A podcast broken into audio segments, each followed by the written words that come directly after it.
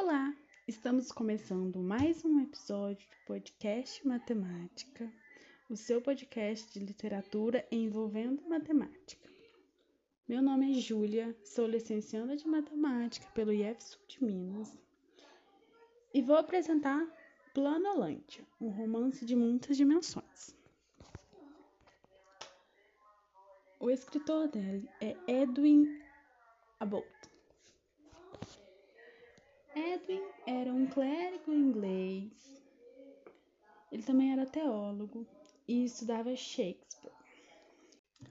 Edwin foi sucessivamente professor de Brigham, diretor da escola da cidade de Londres, professor na Universidade de Cambridge e pregador na Universidade de Oxford em 1877. Com 51 anos, em 1889, Edwin se afastou de todas as suas atividades, dedicando-se à sua vida acadêmica, produzindo a partir de então inúmeras obras. Planolândia, um romance de muitas dimensões, é um romance escrito em 1884, é, escrevendo com o pseudônimo I. Square um quadrado. Trouxe o presente livro que descreve um mundo ficcional de duas dimensões, chamado Planolândia, onde é possível se ter uma visão hierárquica da cultura vitoriana da época de Edwin. Contudo, a maior contribuição da obra é trazer um exame crítico sobre o ponto de vista física e da sociedade. Também tivemos diversos filmes produzidos a partir do enredo de Planolândia, inclusive um filme anônimo em 2017. Outros esforços foram filmes curtos ou experimentais, como Planolândia, o filme, narrado por Double Moore, além de uma curta com Meeting Screen e Captain o livro também é citado pela série The Big Bang Theory. Planolândia é dividida em duas partes. E até nisso, a simetria da matemática é fiel. O livro é narrado pelo Quadrado. O Quadrado é um habitante de Planolândia um universo bidimensional, como eu já disse, e ele vai narrar em primeira pessoa a sua experiência em Planolândia. Lá, a classe social e a inteligência das pessoas é definida pelo número de lados. Logo, um triângulo vai ser inferior a um quadrado e assim sucessivamente. Os triângulos isósceles são parte mais inferior da sociedade. Por ele ter o tamanho de seus lados diferente, eles trabalham como soldados. Em Planolândia, a classe social e a inteligência das pessoas é definida pelo seu número de lados.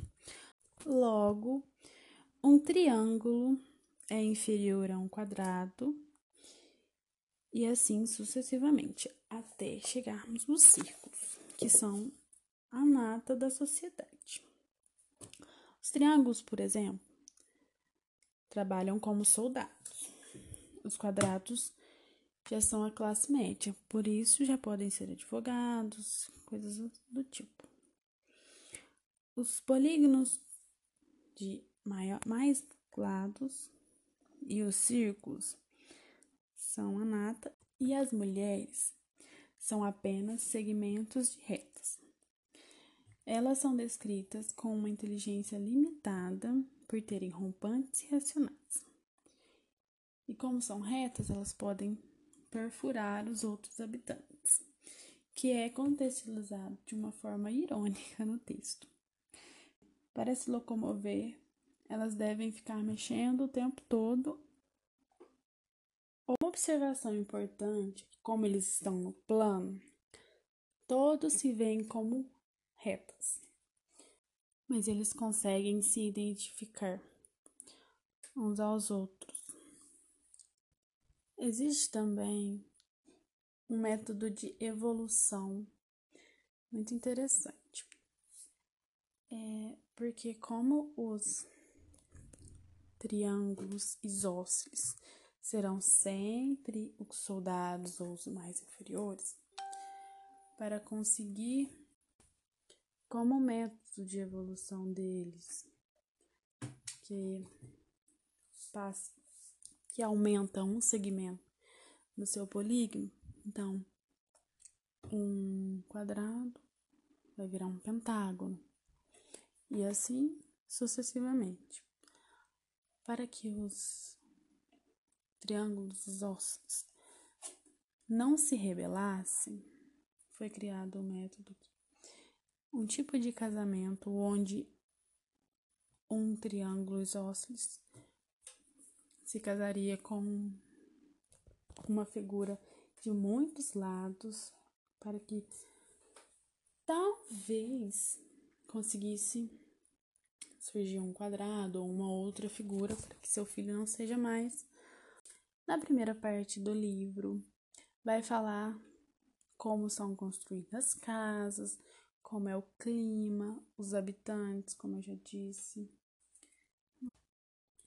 Eles têm um método próprio para reconhecer uns aos outros. Triângulo isósceles, ou aumentasse o lado inferior da base dele para que ele pelo menos se tornasse um triângulo equilátero, para que não houvessem rebeliões e eles não se viessem contra a nata da sociedade. Olá, meu nome é Isabela, eu faço licenciatura em matemática no IFSU de Minas e agora eu vou estar falando a segunda parte do livro Planolândia, que relata de como a vida do autor mudou após ele ter conhecido uma esfera. A esfera veio na virada do milênio na espécie de um ET ou de um mestiço. E a esfera conta para o autor a experiência da Espaçolândia, um mundo tridimensional. Relata também sobre as quatro dimensões. A primeira delas é como se tivesse uma reta num plano e pudesse mover um objeto apenas em uma única direção para frente. E a segunda dimensão seria como uma reta com uma cortana ao meio onde poderia se mover um objeto para frente e para trás, para um lado e para o outro. E a terceira dimensão seria a possibilidade de se mover para todos os lados, para o lado, para o outro, para frente, para trás, para cima e para baixo. E a quarta dimensão seria um ser conseguir ver de dentro de um objeto e poderia até traçar um corpo e tirar qualquer órgão sem precisar perfurar a pele, que no caso aqui seria uma coisa de outro mundo, uma coisa sobrenatural para nós no mundo de hoje. Além disso, esse romance tem um subtítulo muito curioso, porque é muito significativo, que é o romance de muitas dimensões. Foi aqui que eu acabei de citar agora.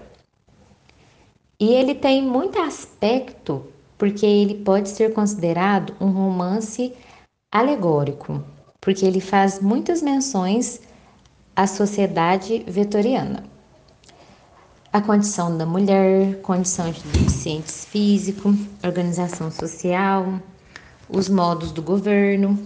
E também esse livro pode ser usado para dar aula de matemática, pois nele cita formas geométricas, trigonometrias e física.